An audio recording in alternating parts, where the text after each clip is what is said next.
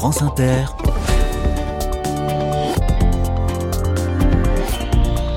Dorothée Barba. Bonjour à tous, bonjour à toutes. Des initiatives locales, citoyennes, des solutions qui s'appuient sur la force du collectif. Il ne faut pas s'en priver, surtout quand l'actualité nationale est pesante, voire inquiétante. Les carnets de campagne poursuivent leur focus sur la Creuse, département de Nouvelle-Aquitaine. Et aujourd'hui, nous sommes dans les environs de Guéret, avec d'abord une association qui se bat pour préserver les forêts de la Creuse et pour cesser les coupes rases, les coupes à blanc qui se multiplient. Ensuite, coup de fil à une jeune entreprise qui fabrique des biscuits en drèche. Ayant vécu moi-même quelques années dans le nord de la France, je connaissais la drache. La drache, c'est la pluie, mais pas la drèche. Eh bien, la drèche est un déchet de brasserie, figurez-vous. Ce sont les, les céréales utilisées pour faire de la bière et qui peuvent devenir, par exemple, des biscuits. Rien ne se perd, tout se transforme. Soyez les bienvenus. Carnet de campagne, le journal des solutions. Un combat contre les coupes à blanc. Voici une association citoyenne qui est révoltée contre cette pratique dévastatrice pour la biodiversité. Une coupe à blanc, cela consiste à abattre tous les arbres d'une forêt. Bonjour Pierrette Bidon. Bonjour. Votre association est baptisée Nos Bois pour demain. Vous êtes à Maisonis, dans la Creuse, petit village au, au sud de Guéret. Alors quel est le constat de départ? Les coupes à blanc se multiplient, Pierrette? Oui, euh, l'association s'est créée effectivement en 2022 sur ce constat qui nous inquiète et qui continue euh, largement. Et donc, elle est créée autour de Maisonis, il n'y a pas que Maisonis et, des communes autour, pour faire connaître la forêt aussi, euh, pas seulement pour lutter contre les coupes rases, mais ça en fait partie. Faire connaître la forêt à un large public, pour euh, sensibiliser les propriétaires aussi, parce que nous avons affaire à de nombreux petits propriétaires, comme chacun sait, et euh, notre souci est de les sensibiliser à faire une gestion durable et les inciter à se regrouper, par exemple. En fait, nous avons aussi ajouté un élément dans nos statuts, c'est d'acheter des parcelles de forêt pour nous-mêmes les sauvegarder ou pour euh, se confronter à la réalité de la gestion. Il faut préciser que la grosse majorité, hein, 92% des forêts en Creuse sont du domaine privé. Comment expliquez-vous ce phénomène? Pourquoi y a-t-il toujours plus de coupes à blanc? Alors, je pense qu'il y a une pression euh, qui s'accentue sur la forêt. Il y a énormément de, de, chaudières biomasse, par exemple, qui utilisent du bois. Les gens cherchent à se chauffer au bois puisqu'on ne doit plus trop utiliser le pétrole, plus, plus le gaz. Donc, ça augmente la pression sur le bois. Du coup, euh, les petits propriétaires qui ont des forêts, des petites parcelles et qui ne savent pas toujours comment les gérer, euh, cèdent à la pression aussi des exploitants forestiers qui leur offrent euh, bah, la possibilité de couper d'une petite somme, voire d'une grosse somme d'argent. Le problème, en fait, et c'est ce que nous essayons de faire passer comme message, c'est qu'il il faudrait se demander à des experts, à des gens qui connaissent la forêt pour se faire conseiller parce que la plupart des exploitants forestiers ne connaissent pas vraiment la forêt, ils connaissent le commerce. Le plan de relance aussi est mis en cause hein, par ceux et celles qui s'opposent à ces coupes à blanc. L'idée, c'est de dire que l'État subventionne les coupes d'arbres, mais subventionne aussi quand on en replante. Donc ça, ça a tendance à, à inciter à cette gestion pas du tout durable des forêts. Oui, bien sûr, ce système de relance euh, est d'ailleurs pas le bon système parce que, en fait, euh, la plupart des plans, enfin beaucoup de plans meurent, ne prennent pas, et la plupart du temps, on replante des conifères et du coup, on voit disparaître vraiment notre forêt de feuillus euh, mélangés, qui est la belle forêt qui qui représente l'attractivité de la Creuse, euh, les hêtres, les chênes, les bouleaux, enfin un mélange de variétés, d'espèces. Euh, qui sont aussi la richesse de la biodiversité, etc., qui préservent les sols, qui limitent les fortes chaleurs, enfin qui ont beaucoup, beaucoup d'attraits et d'effets positifs. Et effectivement, le plan de relance euh, incite à faire couper, on le, on le constate euh, là depuis deux, trois ans, alors que vraiment, faire, ce que nous prêchons, c'est faire des éclaircies pour faire émerger des plants qui seront beaucoup plus résistants au changement climatique. Euh, les arbres ont un capital génétique, ils ont une faculté d'adaptation et c'est à eux qu'il faut faire confiance plutôt qu'à l'homme euh, qui essaie de remplacer des choses qu'il ne sait pas remplacer. Ce que vous appelez des éclaircies, ce sont des coupes éparses. Hein on coupe certains arbres et on en laisse la majorité, c'est ça? Voilà, c'est ça. Ça, c'est quand même un travail très complexe qui demande l'intervention d'experts forestiers, enfin de gens qui connaissent vraiment la forêt, qui, qui savent quel arbre choisir. L'idée, c'est aussi de faire des arbres de qualité et non pas de tout couper pour faire du hachis euh, de bois et pour faire des pelés. Parce que, en fait, euh, la valeur des arbres, c'est sur le long terme. Les arbres, ils mettent longtemps à pousser, à prendre de la valeur et le, l'expert forestier sait choisir quelle chaîne on va garder, quel être on va garder, etc. Le, gros problème des coupes rases par rapport au changement climatique, c'est qu'on déstocke du CO2. Le CO2, il est stocké dans les arbres, mais il est stocké aussi dans le sol. On met des sols à nu qui vont s'appauvrir qui vont plus garder, enfin, qui vont raviner, qui vont plus garder l'eau. c'est une vraie catastrophe quand même. Le modèle euh, durable de sylviculture que vous défendez est-il moins rentable, Pierrette? Moi, je dirais non, parce que sur le long terme, alors voilà, toujours le problème, c'est qu'on est dans un système euh, industriel qui veut vite du profit et vite des bois à, couper, mais c'est pas comme ça la forêt, ça met longtemps. Si on sait attendre, si on sait euh, garder sa forêt, on peut reprélever du bois régulièrement, donc avoir un revenu et euh, ne pas perdre son capital forestier. Enfin là, je parle en tant que du, point de vue du propriétaire forestier. Le propriétaire qui fait couper tous ses bois d'un coup, ben, il n'a plus rien. Il n'est même pas sûr actuellement de pouvoir faire repousser quelque chose parce que, enfin voilà, le changement climatique fait que ça devient difficile. Alors vous le disiez, hein, votre association va à la rencontre euh, des propriétaires forestiers pour essayer de les convaincre. Vous organisez aussi des conférences, des sorties pédagogiques en forêt et vous avez le projet d'acheter des parcelles de forêt pour les préserver de ces coupes euh, rases. Est-ce que vous avez commencé à, prospecter déjà, à acheter même des, terrains? Alors, on n'a pas encore acheté. On a commencé euh, simplement. Enfin, notre association est quand même jeune, hein, mmh.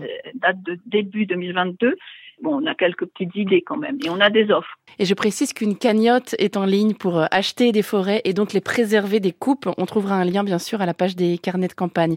Nos bois pour demain, c'est le nom de cette association creusoise. Merci beaucoup Pierre Bidon. Je vous en prie. Et bonne journée à vous. Au revoir. Bonne journée. Au revoir. France Inter. Carnet de campagne. Voici une toute jeune entreprise creusoise qui est forcément incontournable puisque nous avons reçu plusieurs mails pour nous en parler.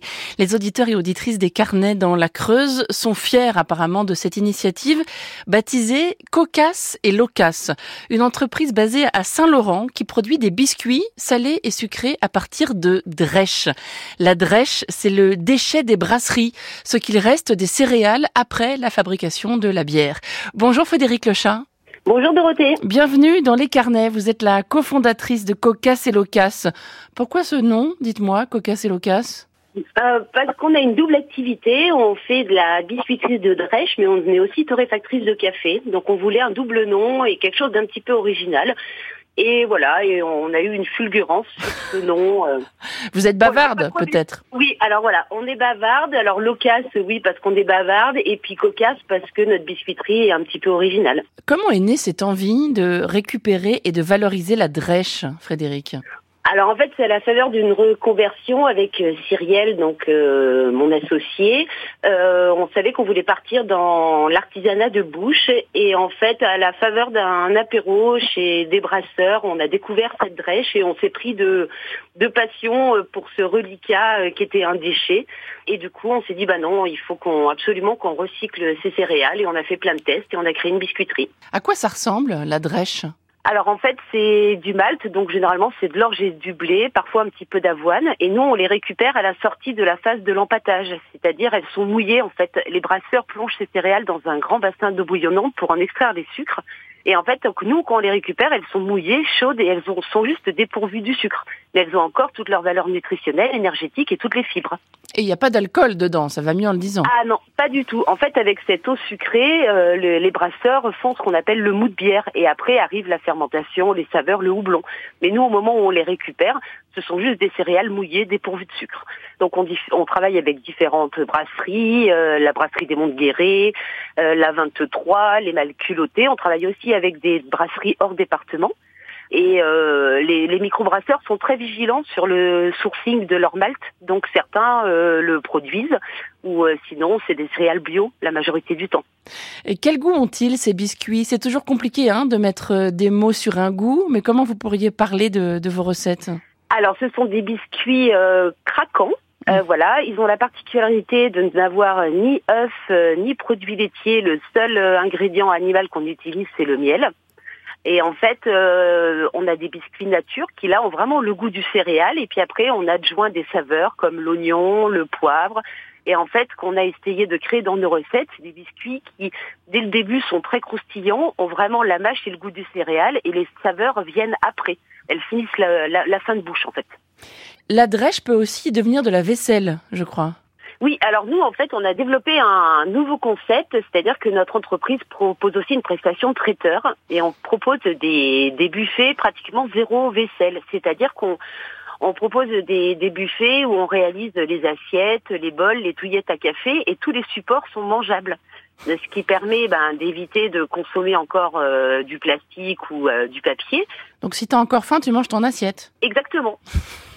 Eh ben pourquoi pas Et ça a le même goût que les biscuits, du coup, le, le- la vaisselle en, en drèche? Oui, oui, ça a, le, ça a le même goût. On les fait juste un petit peu plus épais pour que ça puisse bien contenir euh, bah, les, euh, si c'est détartinable ou voilà, pour que ça se mouille pas, mais tout est mangeable. Donc j'aime bien le concept. D'abord, on mange le pâté et quand le pâté est terminé, on attaque l'assiette. Exactement, voilà. Et puis vous le disiez, vous vendez aussi du café chez Cocas et Locas. Est-ce que c'est un produit local, ça, le café? Je ne crois pas. Non, mais on, dit toujours qu'on fait du circuit court international, puisqu'en fait, on, on travaille avec des sourceurs qui ont toujours été euh, sur les coopératives ou les fermes où on achète le café, ce qui nous permet de garantir les droits humains, écologiques et économiques. En fait, nous, on fait que du café spécialité, c'est-à-dire des cafés d'ombrage qui grandissent à l'ombre de leur environnement naturel. Et donc, il y a 15 sourceurs entre nous et, la ferme, et on achète sur des territoires euh, qui ont vraiment besoin de pouvoir euh, vendre cette matière première pour pouvoir vivre. Et on a vraiment à cœur de faire découvrir euh, aux Creusois euh, des cafés très spéciaux avec différentes arômes, avec différentes intensités. Par exemple, en ce moment, on en a un du Myanmar, de l'ex-Birmanie, un café de jungle qui est tout à fait exceptionnel. Vous le disiez, Frédéric, c'est une reconversion hein, pour vous, cette euh, entreprise. Euh, Qu'est-ce qui vous plaît dans le geste euh, de la torréfaction? Alors déjà, nous, on a du plaisir à recevoir euh, les grains, les grains verts, de les sentir, euh, de voir les aspects. Il y en a qui sont plus gros, d'autres plus petits. Et puis nous, on torréfie old school, c'est-à-dire qu'on a un vieux torréfacteur et on torréfie à l'oreille, à la vue et, euh, et à l'odeur. Voilà, et donc bah, c'est la transformation de ce café. Nous, on fait des torréfactions, ce qu'on appelle robes de moine, qui, qui sont assez claires. On brûle pas notre café justement pour pouvoir respecter euh, euh, leurs différents arômes, leur, euh, leur identité vraiment qui sont marqués. Il faut être très vigilant. C'est un, c'est un vrai travail d'artisanat. J'aime beaucoup les jargons professionnels en, en général. J'ai- J'ai repéré de jolies choses là. Vous vous torréfiez à l'oreille du café robe de moine. c'est très Ouais. joliment dit. Ça ressemble à quoi la torréfaction Euh, Ça se passe comment précisément? Euh, alors en fait, on, on fait monter un torréfacteur qui ressemble un peu à comme un tambour euh, de, de machine en fait, et on le fait euh, monter à la température à laquelle on veut commencer notre torréfaction. Et après, il y a tout un processus chimique avec une, une captation de la chaleur et une restitution. Et en fait, on va avoir un, un crack, ce qu'on appelle le first crack. C'est le premier grain de café qui, qui craque, un petit peu comme du popcorn. Et à partir de ce moment-là, c'est nous, là, les artisans, qui allons choisir jusqu'où on va emmener notre torréfaction. Ah, c'est là que l'oreille euh, est importante, effectivement. Exactement, ouais. Vous faisiez quoi avant dans la vie? Alors moi, j'étais, je travaillais dans l'action sociale et l'éducation populaire, et Cyrielle était euh, professeur des écoles. Pas de regret quant à la reconversion? Tout va bien? Alors aucun regret, mais vraiment aucun. On est arrivé au bout de nos carrières, on voulait pas partir aigri. Et euh, ce qu'on dit beaucoup maintenant, c'est qu'on a beaucoup de nuits blanches, mais plus une seule boule au ventre. Ça, c'est à cause du café. Hein. C'est ça. Mais il y a beaucoup de, il y a beaucoup de mythes hein, autour du café. Comment Faut ça? Ça empêche de dormir C'est un mythe, ça? Non. Non, oh, il y a d'autres choses qui empêchent de dormir. C'est possible. Cocas et Locas, c'est le nom de cette belle entreprise à à Saint-Laurent, tout près de Guéret, dans la Creuse. Merci beaucoup, Frédéric Lechat. Merci Dorothée, c'était un vrai plaisir. Bonne journée et très bonne fin d'année à vous. Merci à vous aussi. Au revoir, à bientôt.